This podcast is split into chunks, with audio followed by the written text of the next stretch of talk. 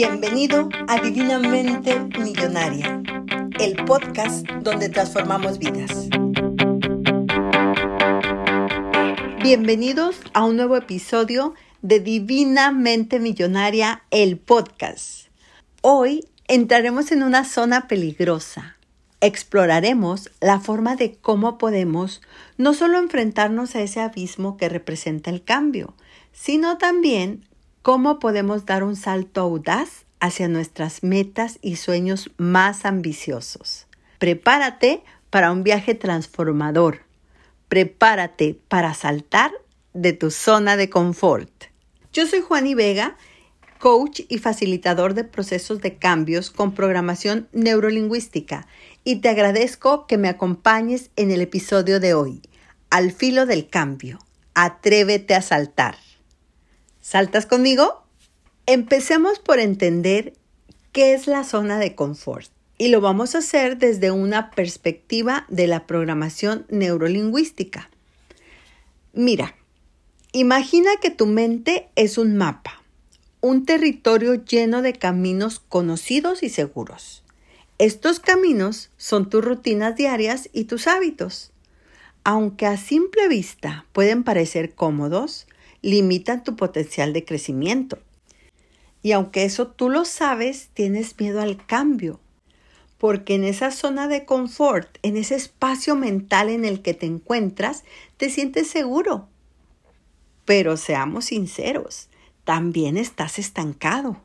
Quiero que sepas que el mapa no es el territorio y es la razón por lo que la gente responde a su experiencia y no a la realidad.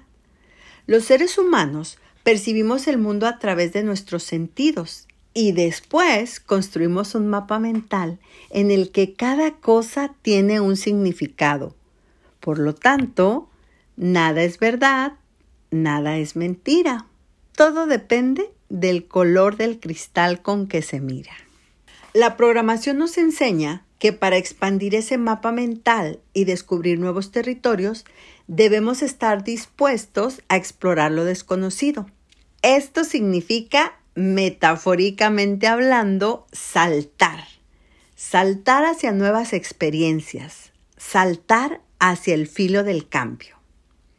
Tal vez te estés preguntando cómo nos prepara la programación para este salto. Aquí te va la respuesta. Primero, es a través del establecimiento de objetivos claros y poderosos.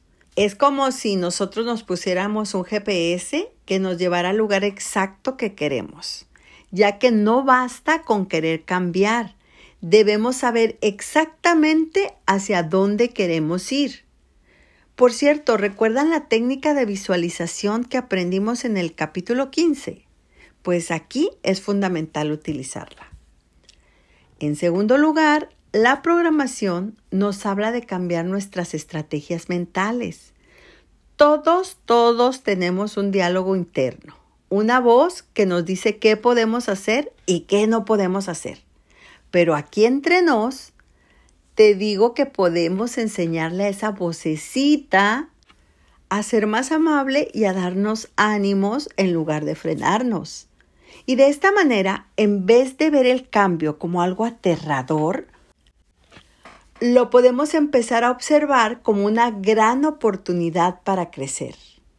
Y también es comparable como cuando reprogramas tu playlist favorita con canciones que te suban el ánimo en lugar de bajarlo. Y finalmente, la programación nos enseña el anclaje emocional. Cada uno de nosotros tiene momentos en la vida donde nos hemos sentido poderosos e invencibles y la programación nos ayuda a evocar esos sentimientos en el momento presente, dándonos el empuje emocional necesario para saltar. Así que mientras te encuentras al filo del cambio, recuerda, este no es el momento de retroceder. Hoy es el momento de reprogramar tu mente, de visualizar tu éxito y de aprovechar el poder de tus emociones positivas es el momento de atreverte a saltar. Y como a mí me encanta dar empujoncitos, te voy a contar un mini cuento para que esto sea más comprensible. Había una vez un rey muy temido por sus súbditos debido a la crueldad que ejercía sobre sus prisioneros de guerra. Cuando eran capturados, los llevaban a una enorme sala y los colocaban en el centro. Desde su imponente trono, el rey les gritaba con furia. Os daré una oportunidad de salvar vuestras vidas. Mirad hacia el lado derecho. Ahí están mis soldados, armados con arcos y flechas. Ante los rostros horrorizados de los cautivos, continuaba. Ahora mirad hacia la izquierda. Todos obedecían y sus miradas se encontraban con una enorme puerta negra, rodeada de cadáveres humanos dispersos por el suelo. Escoged vosotros las flechas o la puerta negra, finalizaba el monarca. La mayoría elegía morir atravesados por flechas, prefiriendo un final rápido y menos cruel.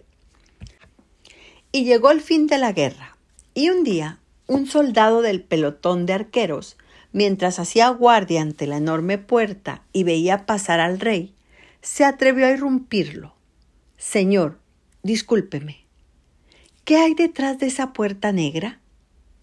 Ábrela tú mismo y lo verás, respondió el rey. Incapaz de contener el pánico, el guardia abrió con cautela el portón, de donde empezó a emanar una luz deslumbrante y un exquisito olor a hierba fresca. La experiencia le reveló la importancia de enfrentar lo desconocido y considerar salir de la zona de confort, pues ahí reside la verdadera libertad. Y así podemos concluir que este mini cuento nos deja el mensaje que cuando nos atrevemos a salir de la zona de confort y no dejar que los pensamientos y emociones dominen la vida, ahí seremos verdaderamente libres. Y así es como llegamos al final de nuestro episodio del día de hoy. Quiero animarte a que te atrevas a probar cosas nuevas y a no tener miedo de cambiar. Empieza a mirar los cambios de una manera simple y sencilla, así como cuando decides probar un camino diferente para volver a tu casa y en ese camino nuevo descubres algo genial que te hubieras perdido si siempre te vas por el mismo camino. Quiero que este episodio te inspire a hacer eso que siempre has querido, pero nunca te has atrevido. No importa si es grande o pequeño, simplemente atrévete a hacerlo. Lo importante aquí es moverse, es cambiar y crecer. Así que, ¿por qué no intentarlo? Puede que te sorprendas a ti mismo.